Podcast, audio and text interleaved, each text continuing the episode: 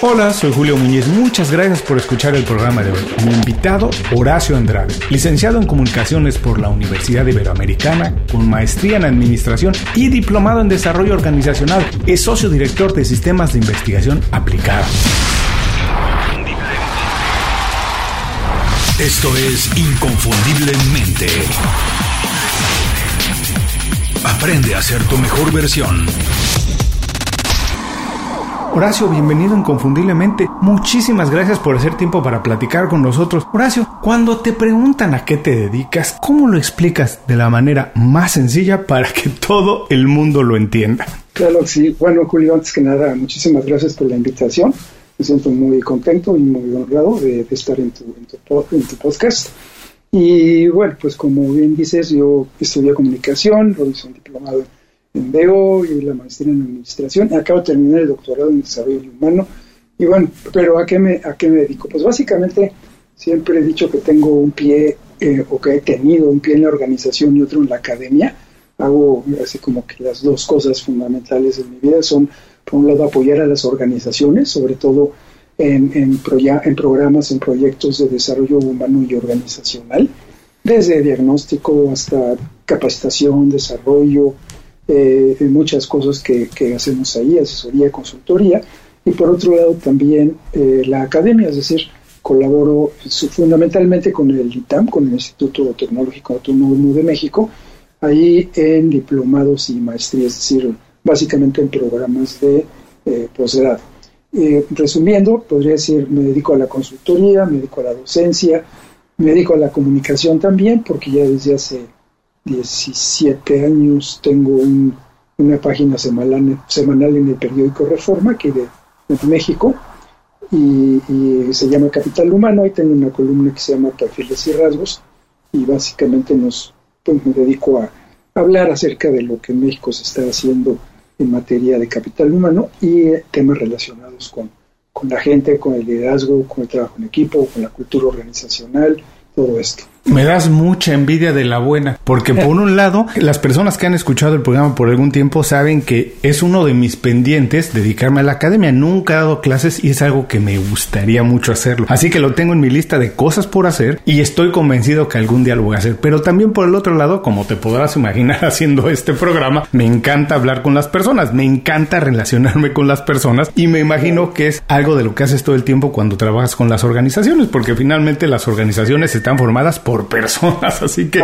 tu trabajo debe ser muy divertido en ese sentido. Y además, bueno, debes estar en el ajo de las cosas porque de lo que se habla todo el tiempo es de liderazgo, de trabajo, del futuro del trabajo, de cómo se está reinventando y cómo han cambiado las cosas. Y lo primero que te quería preguntar es, vivimos en una época que de verdad es muy agitada, los cambios son muy rápidos, cada vez pasan más rápido y todo el tiempo nos dicen que nos tenemos que estar reinventando, que tenemos que estar aprendiendo. Y tú que trabajas, como decías, con organizaciones para hacer diagnóstico de cómo están, de trabajar en el liderazgo con sus equipos, ¿Qué podemos hacer todos para estar listos con esta época? De repente siento que es demasiado peso el que llevamos todos encima porque nos dicen que tenemos que hacer muchas cosas al mismo tiempo. Sí, como bien lo dices, estamos en una época, por un lado, sí, muy agitada, demasiado agitada. La, la edad de la incertidumbre se le llama, también se le llama la modernidad líquida y la cuarta revolución industrial y todo esto que nos habla de cambios constantes y de cambios drásticos, ¿no? profundos, no solamente en las organizaciones, sino también obviamente en el entorno eh, en el que estas organizaciones tienen que estar compitiendo y sobreviviendo todos los días. ¿no? Y, yo creo que una, hay una palabra que tú mencionaste que para mí es fundamental eh, para poder pues entender y, y, estar ¿no? en esta modernidad y ser parte de este cambio, que es la palabra reinventarse. Es una palabra muy, muy interesante porque se puede decir muy fácilmente, pero cuando alguien se pone a pensar, eh, bueno, pues sí, me voy a reinventar o voy a reinventar a mi organización y ahora cómo le hago, ¿no? y, yo creo que este reinventar implicaría otras tres R's, ¿no? Que son bien importantes. La primera sería repensar. Repensar es ver las cosas de una manera totalmente distinta, como tener eh, o aceptar, ¿no? El que pues todo cambia constantemente y nosotros tenemos que cambiar con, ello e incluso nosotros tenemos que propiciar también el cambio en lo que sucede todos los días a nuestro alrededor y en las organizaciones. La, la segunda R sería reinventar, ¿no? El ver qué más se puede hacer, de qué otra manera se puede hacer, porque los nuevos problemas pues ya no se pueden solucionar con las antiguas soluciones, ¿no? Constantemente hay que estar eh, pensando de una manera creativa, disruptiva. Y la tercera, pues sería renovar. ¿Cómo voy a aplicar todo esto para que productos, servicios, procesos, formas de hacer las cosas, eh, pues estén, eh, por, decirlo de alguna manera, acordes con, con, el cambio que se está viviendo, ¿no? hay, un principio sistémico que se llama la, la, ley de la luego el principio de la complejidad requerida, dice, una organización tiene que ser por lo menos tan compleja, es decir, por lo menos tan flexible y tan cambiante como el entorno en el que se encuentra inscrita. Encuentra inscrita. No, no puede la organización ser más lenta que su entorno, porque las que lo han sido han sido barridas por él, ¿no?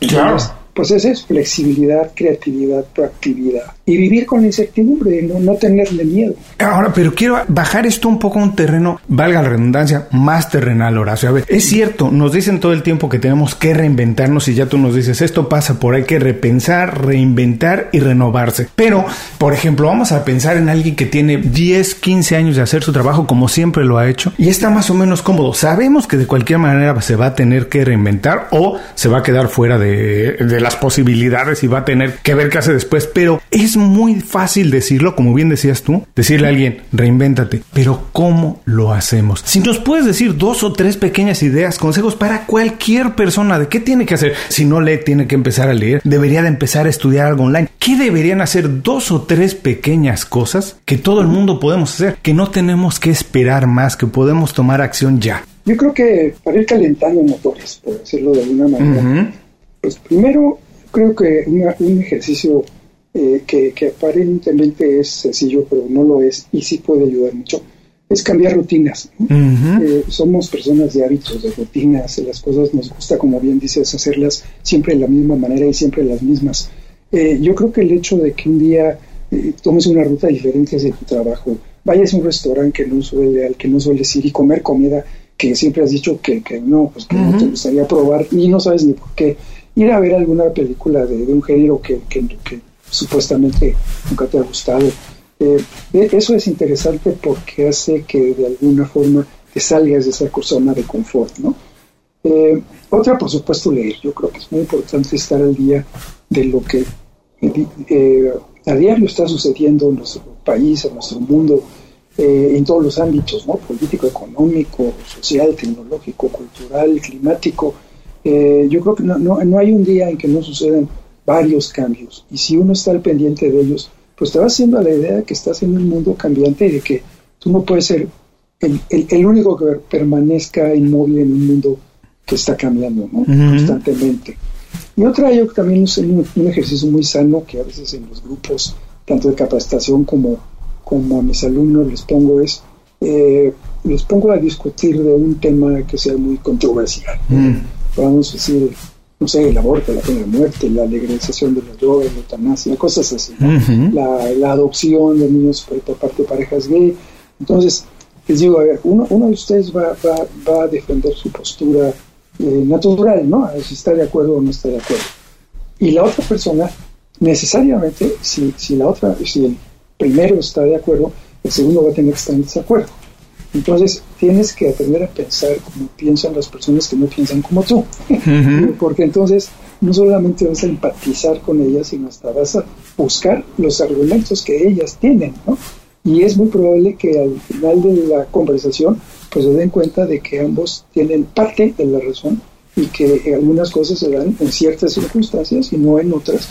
Y, y, como que va haciendo que tu, tu forma de ver las cosas y de pensar se vuelva más flexible, ¿no? Yo creo que el escuchar, por un lado, razones eh, que, que, la otra persona puede tener para creer, para pensar algo diferente a lo tuyo, eh, es muy importante. Pero por otro, encontrar tú mismo esas razones eh, para defender algo que en lo que tú no crees, pues hace que necesariamente te pongas en el lugar del otro y, y te vuelvas también más abierto a, pues a las cosas de una manera diferente. Oye, me encantó tu respuesta porque eh, son muchas de las cosas con las que nosotros compaginamos en Inconfundiblemente. Son muchos de los valores que nosotros recomendamos mucho a nuestra audiencia, a nuestra comunidad. Esto que decías de cambiar mucho la rutina, yo incluso sugiero que quien puede hacerlo porque su organización se lo permite o quien trabaja como independiente, porque muchas de las personas que nos escuchan son trabajadores independientes, son emprendedores, es no siempre trabajar desde la oficina y a lo mejor intentar por lo menos un día a la semana salirse, irse a trabajar a un café, a un coworking space, hablar con otras personas, no siempre hablar con los mismos. Esta idea que nos deseas de romper la rutina, ¿no? De empezar a ampliar la manera en que vemos las cosas. Después me encantó lo que dices, este ejercicio de ponerse a discutir, porque efectivamente cuando empiezas a entender las razones de otra persona, empiezas a desarrollar la empatía, a ponerte en los zapatos de otra persona y yo creo que para todo profesional eso siempre es bueno, ¿no? Imagínate un vendedor que no logra ponerse en los zapatos de alguien que va a comprar su producto, su idea, su servicio, no entiende cómo entonces vendérselo. Entonces también me parece muy valioso y la idea de leer siempre, bueno, me gustó también mucho porque como dices, si te pones todos los días la intención, desarrollas el hábito de leer algo distinto, de saber que el mundo está cambiando, no se te va a hacer difícil cambiar porque todos los días te mueves un poquito más hacia la derecha o hacia la izquierda, ves las cosas de distinta manera y no estás obligado después a hacer un cambio radical, ¿no? Todos los días estás, a nuevas ideas. cambiando efectivamente. Y ahora a esto quería llegar, a esto de las nuevas ideas. Esta manera también me da la impresión que puede desarrollar en las personas, en los profesionales, un pensamiento un poco más creativo. Y con todo esto que hablábamos al principio de la cuarta revolución industrial, revolución industrial sí. ¿qué importancia, qué papel juega el pensamiento creativo en todo esto? No viéndolo desde el punto de vista de las organizaciones, porque viéndolo desde el punto de vista de cada uno de los profesionales, si la organización no lo está haciendo, ¿por qué tienen que hacerlo? ¿Es importante? ¿No es importante? ¿Qué papel juega esto, el pensamiento creativo, en la cuarta revolución industrial? El pensamiento creativo es fundamental. De hecho, es uno de los temas que a mí me han apasionado desde hace varios años. Eh, el pensamiento creativo está pues, ligado a, lo que se conoce como pensamiento flexible, como pensamiento lateral, pensamiento disruptivo, o sea, una, una forma de pensar diferente a la que tradicionalmente hemos tenido o, nos han enseñado a, ejercitar. Eh, como sabes, pues chicos, yo, siempre he dicho que dejamos de ser creativos cuando pasamos de la, del kinder a la preprimaria, ¿no?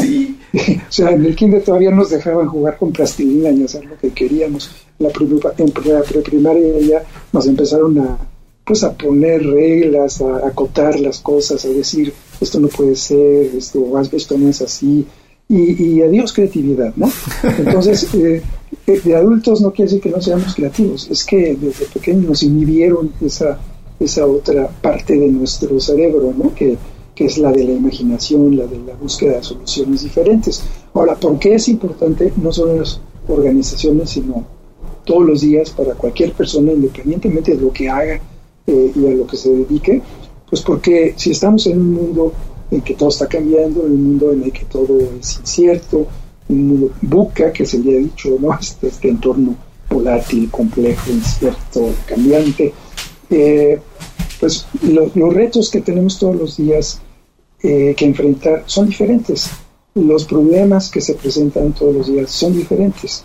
Y si tratamos de, como comentaba hace un momento, de solucionar los nuevos problemas con, pues, con lo que nos dio resultado ayer en, situaciones o circunstancias totalmente diferentes, pues eso no, no se va a poder, ¿no? Ya, ya lo decía Einstein, la famosa frase aquella de Einstein de no, no podemos tratar de solucionar o, de hacer eh, cosas nuevas esté pensando de la misma forma o cambiar las cosas esté haciendo de, la misma manera, ¿no? Entonces, eh, yo creo que es, es, casi casi una cuestión, bueno, y, para las organizaciones en casi casi es una cuestión de supervivencia. Las organizaciones que no son capaces de pensar de manera creativa y, hablar de organizaciones, como tú decías, es la gente que, que compone estas organizaciones y la gente de las organizaciones no es creativa, que la organización no, no va a ser innovadora y la innovación hoy en día es un factor clave de competitividad. ¿no? Una organización que no está pensando constantemente en cómo mejorar, en cómo renovarse, en cómo hacer cosas diferentes, mejores, en cómo conocer las necesidades cambiantes de un mercado cambiante, pues, pues está fuera de la jugada ya de entrada. ¿no? Totalmente. Eh, y, pensar creativamente, pues es eso, es tener ideas originales eh, y valiosas, ¿no? además que aporten valor. Me encantó también eso que dices que para las organizaciones pensar en innovación es casi una cosa de supervivencia y tienes toda la razón porque hoy en día de verdad que deberíamos considerar casi a todo el mundo que todo el mundo se puede convertir en nuestra competencia, ¿no? Nunca nadie hubiera pensado que por ejemplo una compañía como Amazon que empezó nada más vendiendo libros por internet hoy fuera competencia en muchísimas industrias. pero de verdad, en muchísimas ha jugado un, papel, un rol pero determinante en cómo se ha transformado. Así que podríamos y deberíamos considerar que un cliente, un colaborador, quien sea, de verdad hoy tiene las herramientas para convertirse en nuestro competidor. Pero quiero regresar a una parte que nos decías esto de que en algún momento nos inhiben o perdemos este pensamiento creativo. Ya sé, por mil razones podríamos hacer tres programas para hablar únicamente de eso, pero de verdad, a lo que quiero llegar es, y es algo que también nosotros insistimos mucho en el programa, es todos tenemos la capacidad de pensar de manera creativa, porque muchas veces cuando se habla de creatividad o eso, se habla y se piensa de manera inmediata en gente que trabaja en el entretenimiento, artistas, en fin, gente que son como elegidos, como tocados. Y muchas personas dicen, es que yo no soy creativo, es que no se me ocurre nada. Mi pregunta es si todos tenemos la capacidad de desarrollar un pensamiento creativo. Sí, eh, definitivamente sí. Eh, de, hecho, hasta pues, la, configuración de nuestro mismo cerebro, ¿no? Eh, aunque ya se ha demostrado que no es tan tajante como se decía que el cerebro derecho y el izquierdo, uno, es el creativo y otro es el, lógico, eh, no es tan tajante de que el, derecho sea 100% creativo y el izquierdo sea 100% lógico, pero hay, muchas conexiones entre los dos hemisferios y demás, pero por decirlo de alguna forma, si quieres metafórica, este, nuestro, nuestro cerebro que, que digamos que de alguna manera natural está orientado hacia, hacia pensar a través de, la lógica de, analizar, del pensamiento crítico. Eh, ese es uno de, nuestras maneras de pensar, pero también tenemos ya naturalmente, como, como se puede decir, como capacidad instalada en nuestro cerebro, eh, el pensar creativamente, es decir, también nuestro cerebro tiene un lado, tiene una serie de conexiones que, hacen que nosotros podamos utilizar la imaginación, que nosotros podamos desarrollar ideas diferentes, que nosotros podamos ver las cosas de una forma distinta. Y eso ya está en nosotros. Eh, lo, que ha sucedido es que muchas veces no nos lo, no los, no nos lo han desarrollado e incluso, y lo que es peor, nos lo han inhibido, ¿no? Este, eh, cada vez que vamos eh, con el jefe o con quien sea, decir, oye, tengo esta idea, ¿qué tal si? no, no, mire, esto ya se intentó, eso no funcionó, eso sale muy caro. Este, mejor tú, tú veas las cosas como te hemos dicho y deja que los que pensamos cómo hacerlas diferentes sean nosotros, ¿no? Pero resulta que esos tampoco las piensan de manera diferente. Entonces, siempre, siempre he dicho, ¿por qué en un país tan creativo como es México? Porque eso sí nadie, nadie lo puede discutir, ¿no? En, México todo es creatividad, este, la, la cocina, el folclore, el teatro, la música, la literatura, la poesía, lo que quieras, es, es, está lleno de creatividad. Digo, ¿por qué estamos llenos de creatividad en todos lados menos en nuestras organizaciones? Hmm. Porque nuestras organizaciones no dejan esa creatividad eh, que aflore, ¿no? Hmm. Las organizaciones se inhiben. Por lo tanto, eh, pues habría que pensar cómo serían nuestras organizaciones si esa creatividad que vemos a borbotones en, todas las demás actividades en nuestro país, la dejáramos fluir también en nuestras organizaciones, pues tendríamos organizaciones de primer mundo, ¿no? Y tenemos algunas organizaciones de primer mundo, eh, por supuesto, que han sido creativas y que, y que ahora están presentes en muchos países, en muchas regiones, precisamente porque se han atrevido a pensar de manera diferente. Me encanta que digas que no hay manera de, negarlo. Todos tenemos la capacidad de desarrollar un pensamiento creativo. Y voy a plantear nada más dos ideas rápidamente que muchas veces, incluso como dices, se nos inhiben, a lo mejor hasta de manera inocente, queriéndonos hacer el bien, porque muchas veces, por ejemplo, cuando somos niños, como tú bien decías, que perdemos la creatividad pasando de la, del kinder a la primaria, muchas veces al niño se le festeja lo que hace bien, nunca se le festeja el intento de hacer algo que no sale tan bien. Y de manera natural el niño empieza a hacer únicamente o a comunicar únicamente lo que hace bien, sin, digamos, sentir más ganas de hacer lo que no hace tan bien, pero que está aprendiendo a hacerlo, porque por supuesto el niño siente mucho más confort cuando lo celebran, cuando dicen, eres buenísimo en esto, mira, niño, es buenísimo en esto. Y lo que está pasando es que le estamos inhibiendo algo que a lo mejor tiene más potencial de desarrollar, pero que apenas está aprendiendo, ¿cierto? Y lo otro que quería decir también esto que dices cuando algunos, alguien en su trabajo llega y presenta una idea, muchas veces nada más tiene que ver con cómo lo presentamos. Yo siempre recomiendo que no se presenten como ideas, que se presenten como experimentos, porque un experimento siempre tiene la concesión de que puede salir mal. Pero si tú llevas una idea y no sale bien, como que fracasaste, como que trajiste una idea que no funcionó. Pero si tú presentas, oye, ¿por qué no hacemos un experimento dentro del trabajo? ¿Por qué no eh, experimentamos con esto o aquello? Todo el mundo tiene en la cabeza, en el subconsciente, la idea de que los experimentos pueden salir mal, pero que vamos a encontrar la manera de hacerlo bien. Así que muchas veces la idea nada más tiene que ser expresada de distinta manera para que la organización la acepte e intente desarrollarla. Y ahora, que las organizaciones tienen que estar innovando todo el tiempo porque el mundo está cambiando, se me ocurre pensar si es que los profesionales, los que tenemos ya algunos años trabajando, como la gente que está estudiando ahora, tenemos que desarrollar habilidades nuevas a las que a lo mejor no estábamos tan acostumbrados. Si es cierto, ¿qué habilidades tenemos que desarrollar o deberíamos estar desarrollando hoy, Horacio? Mira, de hecho, yo, yo, yo, yo voy a contestar un poco este, lo que, con lo que dice la, misma, el mismo Foro Económico Mundial, el, World Economic Forum. Él hizo una investigación hace, hace unos años y, habló de las habilidades básicas que tenemos que desarrollar o que se tienen, se tenían que haber desarrollado para este 2020, ¿no? En términos de lo que las organizaciones están solicitando a, pues a las universidades, decir, oye, te voy a decir qué tipo de egresado quiero que me mandes, porque eso es lo que yo estoy requiriendo ahora en función de, pues, del, nuevo entorno en el que estamos, ¿no? Y, bueno, te voy a mencionar algunas de ellas, pero te voy a mencionar cinco que son muy importantes porque todas tienen que ver con nuestra capacidad de aprovechar al máximo esos dos hemisferios, ¿no? El, lado derecho y el lado izquierdo. Este, no, no las voy a decir en orden, pero una es, eh, dicen, es la capacidad para solucionar problemas complejos. Esa es una bien importante, ¿no?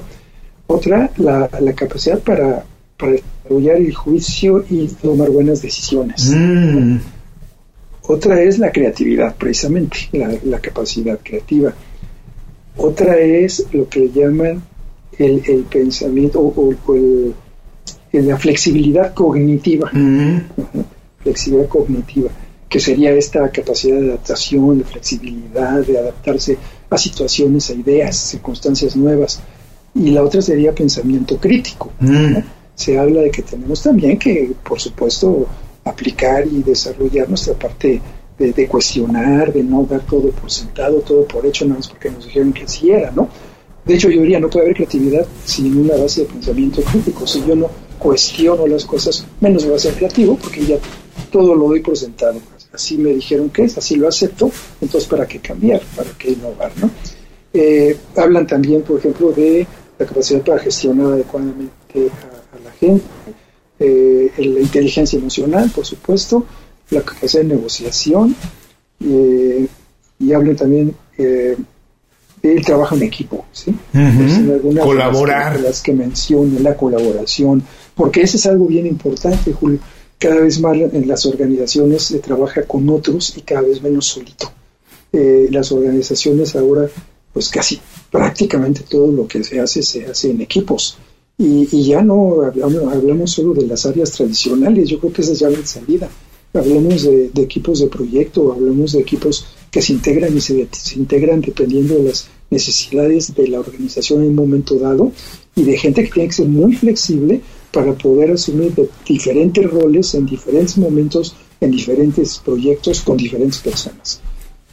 ya, ya ese trabajo este, estático, que, que, yo trabajaba siempre con las mismas personas, en lo mismo, haciendo lo mismo, ya pasó la historia. ¿no? Ahora es cada vez más, eh, yo tengo que responder a las necesidades cambiantes de mi organización y para ello yo tengo que ser tan cambiante como mi organización eh, requiera que sea. Y en gran parte muchas de estas habilidades, como que nos platicabas, que muchas personas las empaquetan como habilidades blandas, ¿no? Habilidades suaves, que no son necesariamente como aprender una cosa como matemáticas o este cálculos o ingeniería. Son habilidades que en cualquier profesión, cualquier persona para funcionar bien en una organización o fuera de una organización, porque finalmente todos funcionamos en equipo. Si funcionas, si eres emprendedor, le vas a prestar servicios a una organización o a un cliente o algo. Así que necesitas tener estas habilidades blandas y en gran parte están casi, casi que diseñadas o dictadas por esta idea de colaborar, porque hoy en día, como dices, las organizaciones se nutren de muchos proveedores. Como dicen, ya no estamos limitados a trabajar con las personas que están nada más en nuestro ambiente, en nuestro ecosistema, eh, eh, por una cuestión geográfica. Hoy en día puedes solicitar el trabajo de un diseñador que está en Asia, un contador público que está en Argentina, qué sé yo, a través de Internet lo puedes hacer. Así que efectivamente esta necesidad de colaborar hace que tengamos que desarrollar más estas habilidades blandas, pero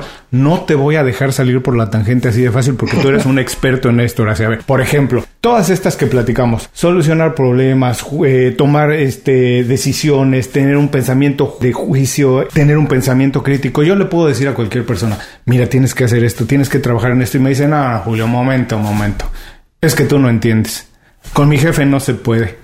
Si yo llego con mi jefe y le digo todo esto, lo primero que va a hacer es correrme. Entonces, Horacio, ¿qué le dices a alguien que sabe que tiene que trabajar en esto, pero que la organización donde trabaja no está listo para tomar esos retos? Yo creo que es parte de, lo que las personas en las organizaciones tienen que asumir como una responsabilidad. Yo, siempre he hecho, y lo creo, eh, que el cambio en las organizaciones difícilmente se da hasta arriba. ¿sí? Eh, yo creo que el primer nivel de la organización casi por naturaleza es conservador, ¿no? Este, mm. ¿Para qué nos movemos demasiado? No, no asumamos muchos riesgos, así estamos bien. Y, yo hablo de algo que, a lo que le, he llamado la, la, gerencia ilustrada, ¿sí? Y la gerencia ilustrada serían los mandos medios, los que están pegaditos a, la, esa parte superior de la pirámide, pero también pegaditos a la parte inferior y que tienen la responsabilidad de ser los agentes de cambio en su organización. O sea, y, una de las habilidades fundamentales que no, la mencioné, pero que viene muy de caso ahora con esto que me dices, es la, capacidad de comunicación y persuasión. Yo creo y, lo que le, llaman en Estados Unidos, bueno, en inglés, el leading up. Tú tienes que ser un líder hacia arriba también. O sea, ya, ya liderazgo dejó de concebirse como algo de arriba para abajo. O sea, tú, tú tienes que ser influyente, porque además el liderazgo se entiende como la capacidad de influir. Tú tienes que ser influyente hacia abajo, hacia los lados, hacia arriba, y tienes la, que desarrollar la capacidad para convencer a tu, ahora sí que a, a quienes le rebotas, ¿no? Ahora, hay algo que yo siempre he dicho, el mejor vendedor que puede haber de un cambio o de una idea, el mejor vendedor es el resultado yo creo que yo puedo dar todos los argumentos que quiera y, van a seguir siendo escépticos, ¿no? Pero el momento en que diga, mira, ¿te acuerdas de esto que me dijiste que yo estaba loco? ¿Sí? Este, mira, ya se movió tantito la aguja, ¿sí? Entonces, en el momento en que ven que se mueve la agujita, van a decir, ah, caray, no estabas tan loco, ¿no? Y, yo creo que es esa capacidad de influir, de, de, de presentar argumentos, pero también de poder dar resultados desde el principio, y demostrar esos resultados. Entonces quizá alguna vez pues también se corre ese riesgo de, híjole, pues me voy a aventar a hacer algo que igual y me regañan, ¿no? Y si sale mal igual y me corren, pero si sale bien, pues ya voy, yo, yo voy a haber eh, tenido la capacidad de convencer este, haciendo cosas, ¿no? Yo, yo me acuerdo de muchos años que trabajé en Camino Real, la cadena hotelera, eh, yo tenía un jefe que fue un gran amigo mío y un gran un gran eh, pues maestro ¿no? mío. Y, no voy a platicar de qué se trata, pero yo le propuse una vez algo que, pues que teníamos que hacer con pocos recursos para lograr una capacitación de, gran impacto a toda la organización. Y, le presenté una idea ¿no? que se me ocurrió y, una vez que se presentó se, me quedó mirando y me dijo, estás loco, estás verdaderamente loco, ¿sí? dice, pero vamos a hacerlo. Eso fue lo bonito, ¿no? Yo creo que así tiene que ser un jefe, un líder, decir, estás loco, pero vamos a hacerlo, me la juego contigo, ¿sí? Y, si nos equivocamos, nos equivocamos los dos, órale, Y ya nos dimos cuenta que por ahí no iba la cosa, pero por lo menos intentamos. Y afortunadamente sí salió bien. Visita inconfundiblemente.com. Descarga nuestras herramientas y aprende a ser tu mejor versión. Gracias por seguir con nosotros. Estoy platicando con Horacio Andrade. Horacio, estamos entrando a la segunda parte de la entrevista. Aquí lo que queremos hacer es un poco también descubrir un poquito más de tus secretos, de cómo has hecho para conseguir tú, generar tus rutinas, diseñar tu manera de vida y alcanzar objetivos. Y lo primero que quiero preguntarte es, ¿Cómo te diste cuenta de que esta era tu vocación? Porque estudiaste comunicaciones. ¿Cómo te diste cuenta que donde podías aportar más valor, donde eras realmente bueno, era en trabajar con organizaciones, en desarrollar líderes, en hacer esquemas de trabajo para desarrollar profesional y personalmente a profesionales? ¿Cómo llegaste a esto? Pues es, una muy buena pregunta, porque además cuando tienes, no sé, 17 años, ¿no? Estás saliendo de la prepa y estás pensando en qué carrera estudiar. Eh, hay, hay que sí, dice, yo tuve la, mi vocación clarísima desde chiquito. yo no, la verdad yo no. Yo llegué a los 17 años dije, y ahora me voy. Tenía varias alternativas por ahí, me, me, me, llamaba la atención mucho, no sé, la psicología, me, llamaba la atención la misma comunicación. O sea, había como varias este, opciones por ahí y, yo creo que me incliné por la comunicación, por un lado porque sonaba muy interesante, este, era un campo eh, muy interesante que tenía mucho que ver, pues por un lado con, con el desarrollo de habilidades personales y por otro también con, con eh, eh, medios, ¿no? Este, medios de comunicación. Y por otro lado, pues era una carrera relativamente nueva, era algo que estaba muy en boga, no, voy a llamar moda, porque las modas no me gustan, pero sí en boga, y dije, bueno, pues me voy, voy a meterme ahí, ¿no? Este, me gusta, creo que, creo que va a ser interesante. Y, y ahora sí te puedo decir, después de tantísimos años de haber salido, que no me arrepiento, ¿no? O sea, creo que fue una buena corazonada. Este, la carrera me, ayudó muchísimo, me hizo crecer muchísimo. Eh, siempre he dicho que nuestro lema, el lema de la carrera era, si es materia la tomamos, porque llevábamos 13 materias por semestre de los tres años. Entonces te, hacía leer todo, todo lo que o sea, absolutamente todo. Y eso pues, nos volvió muy curiosos, mm. nos volvió intelectualmente muy curiosos. Y por otro, pues con un campo de, aplicación enorme, que uno de los cuales era el organizacional, porque otros era el radio, la televisión y otros medios, ¿no?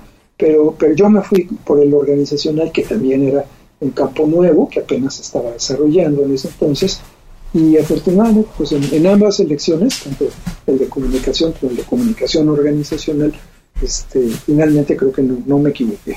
Bueno, pero mira, tiene todo que ver con la primera parte de la entrevista que hablamos, que la verdad es, hay que atreverse, porque es la única manera de averiguar si es el camino correcto o no. Efectivamente, cuando uno tiene que decidir qué va a estudiar, uno es muy joven, uno empieza a darse cuenta de lo que nos gusta más adelante en la vida. Incluso uno tiene una idea de lo que son las comunicaciones, pero uno sabe lo que son las comunicaciones hasta que trabajas en ellas, ¿no? Porque la verdad, como cualquier otra profesión, uno tiene una idea de lo que es ser asesor financiero, pero uno es asesor financiero hasta que trabaja y hasta que hace el trabajo se da cuenta de lo que es. Y lo otro que también es muy importante, hay que seguir las corazonadas, no hay que atreverse a tomar decisiones y bueno, de eso se aprende. Si finalmente no era lo que te gustaba, que eh, afortunadamente en tu caso sí fue, bueno, siempre se aprende algo de eso, ¿no? Y siempre podemos llevarnos una experiencia de alguna industria, de algún estudio hacia otra cosa. Bueno, ya estudiaste, sí te gustó, pero digamos, llegar hasta donde has llegado, lo hiciste solo, lo hiciste con ayuda de alguien, tuviste algún mentor, alguien que fuera una guía, porque yo insisto mucho en esta idea de tener un mentor, de siempre acercarse a alguien que ya lo ha hecho antes y que de cierta manera nos puede ayudar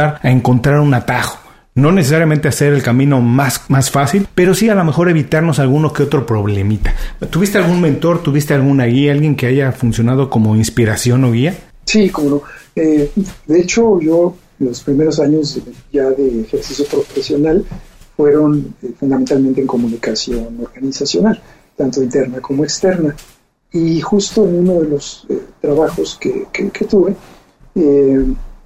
por así que conocí a esta persona, justo la que estaba hablando, que me dijo, estás loco, pero vamos a hacerlo. él él eh, tuve la fortuna que fue dos veces mi jefe, lo tuve de jefe en dos ocasiones, en dos empresas diferentes, Y en una, la primera vez que fue mi jefe, yo, yo entré en comunicación.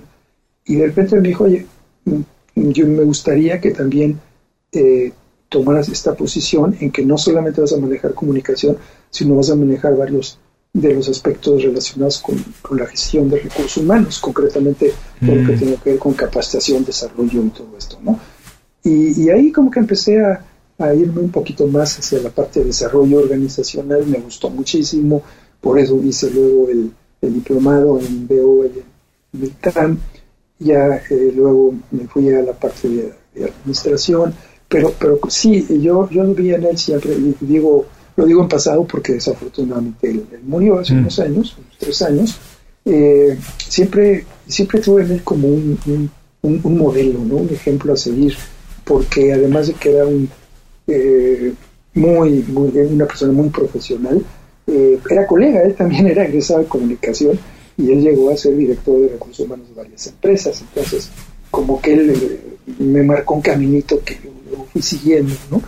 Y, sí, aprendí mucho de él, eh, no, no, no solo, no tanto en la parte eh, teórica, sino sobre todo en la parte práctica, ¿no? de, cómo, de cómo poder eh, desarrollar y, aplicar este, pues las cosas que uno iba aprendiendo en los libros de la escuela. Nunca hay que hacerlo solo, ¿no? Cualquier cosa hay que siempre buscar ayuda porque de verdad que eso amplía nuestras posibilidades. y tener un modelo. Por supuesto, y como bien dices que trabajaste dos veces con él, me imagino que entonces eres muy bueno para administrar tu red de contactos. ¿Cómo haces? ¿Cómo se hace para tener una buena red de contactos con la que cual podamos trabajar, colaborar, nos contrate o nosotros los podamos contratar? ¿Cómo se hace eso hoy en día? Sí, pues sí, yo creo que hoy en día es, es muy importante el, tener una buena red de, contactos y, yo creo que lo importante sería pues ofrecer a, tus públicos meta, por decirlo de alguna forma, eh, algo que les pueda ser de utilidad, ¿no? Este, algo que, que puedas ofrecer y que, y que este público meta encuentre eh, pues interesante por lo menos, ¿no? Entonces, eh, yo, yo las redes sociales las utilizo mucho, pues como tú, ¿sí? para, para estar en contacto con un público pues que está habido de, de ideas, de, cosas que, le puedan ayudar a hacer mejor en su trabajo, a hacer mejor o a hacer mejores cosas. Eh, yo creo que eso es importante, es no tanto el estar ahí para que sepan pues este qué desayunaste o, a dónde vas a ir de vacaciones, sino realmente poder proporcionar un valor agregado. Eh, por eso por un lado, eh, eh, tengo el, blog, eh, el blog que cada semana pues pongo un artículo, un artículo nuevo con algún tema de interés. Y eso ha ayudado a jalar mucha gente, ¿no? A que mucha gente que, luego se pasan, ahora sí que el tip de una a otra, se van agregando a, esta, esta, red y, por otro también promocionar luego mis artículos del periódico, ¿no? Este, le preguntaba que cada semana también yo publico en el, Reforma y luego también ya hay, pues ya hay como gente que está pendiente de cuando yo anuncio en, mis redes que salió un, un, artículo nuevo, ¿no? Pero, pero básicamente yo creo que es eso, es, es poder ofrecer algo que a, la gente que a ti te interesa tener en tus redes les pueda agregar valor, les pueda ser de utilidad este, y, y, y, pues puedas servirles, ¿no? Porque finalmente yo creo que lo importante es eso, es el poderles servir eh, pues a través de lo que de lo que tú sabes hacer y de lo que ellos podrían estar esperando de, ti. O sea, siempre estar presente también, yo creo que la, la presencia es muy importante, porque hay, hay quien quiere estar en redes y tener éxito en redes y se aparece como el Cometa Hailey, ¿no? Cada, cada 100 años.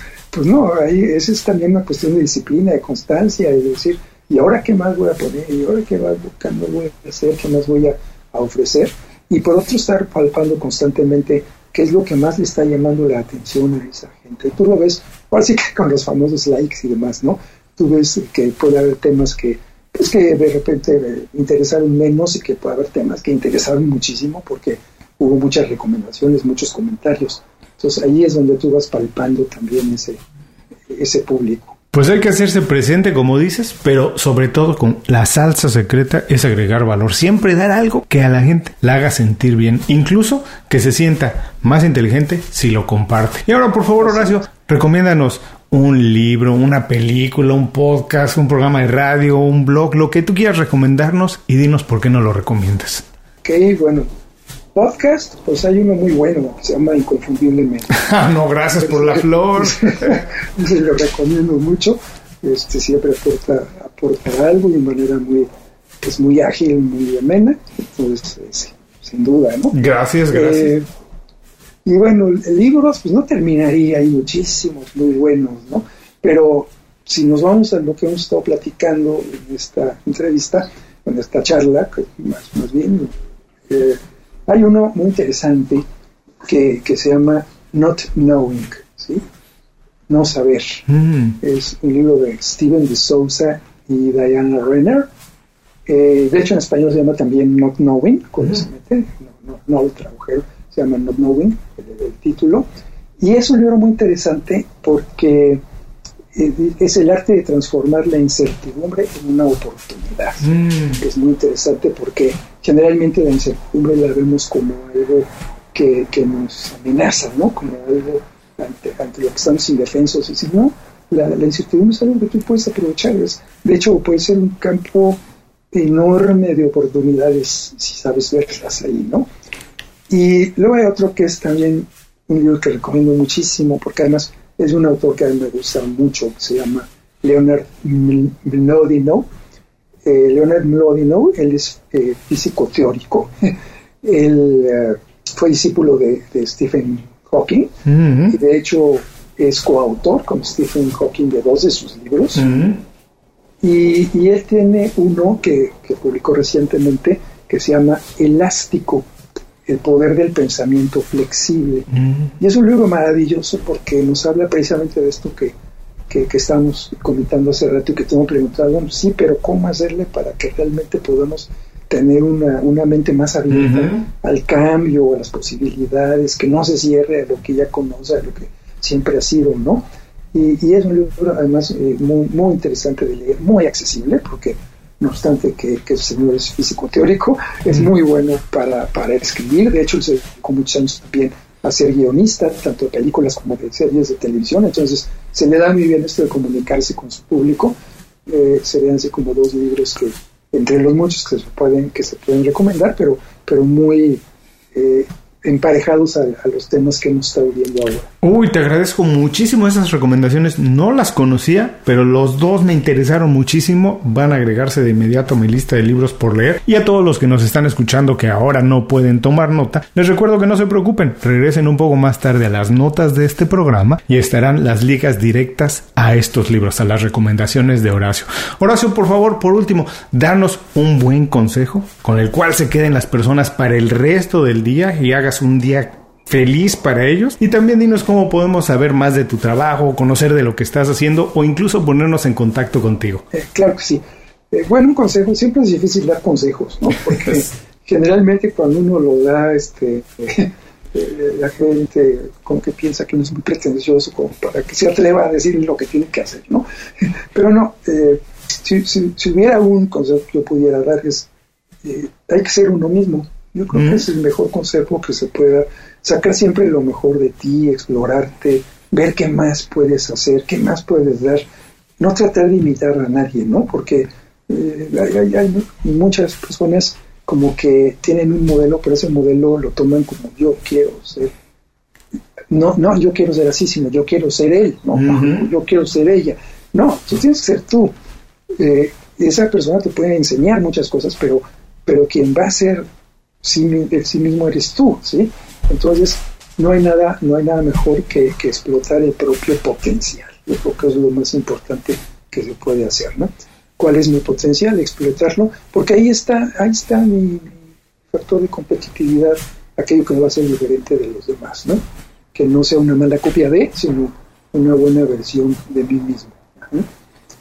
Y bueno, eh, yo tengo una página que se llama sinapsis-medio consultores.com.mx.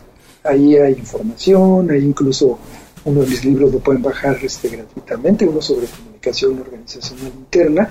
Ahí está el blog en el que publico cada semana.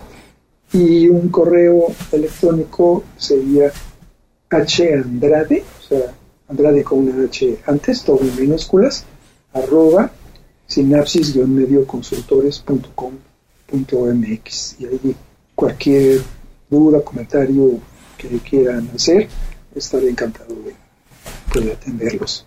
Me encantó también el consejo porque tienes toda la razón. No podemos ser una mala copia de alguien. El valor que podemos aportar en cualquier lugar es ser nosotros mismos porque nadie necesita dos puntos de vista iguales para nada. Es mejor tener puntos de vista distintos. Ser distintos es lo que nos da más valor. Ser completamente únicos. Estoy completamente de acuerdo. De verdad te agradezco mucho, mucho, mucho por ese consejo. Les recuerdo que cómo ponernos en contacto con Horacio también estará en las notas del programa. Horacio, muchísimas gracias por dedicarnos este tiempo y compartir con nosotros tus consejos, ideas, experiencias, puntos de vista. Te mando un abrazo muy grande hasta el DF. Para mí siempre será el DF, aunque ahora ya le en Ciudad de México. Espero encontrarte pronto ya sea allá o cuando tú visites Miami, sentarnos y tomarnos una cerveza, darnos un abrazo y podemos seguir platicando de esto horas. todo un gusto y muchísimas gracias a ti. Y a todos los que nos escuchan, con esto terminamos la entrevista con Horacio Andrade. Les recuerdo que todos sus consejos, así como los datos para ponerse en contacto con él, los pueden encontrar en las notas de este programa.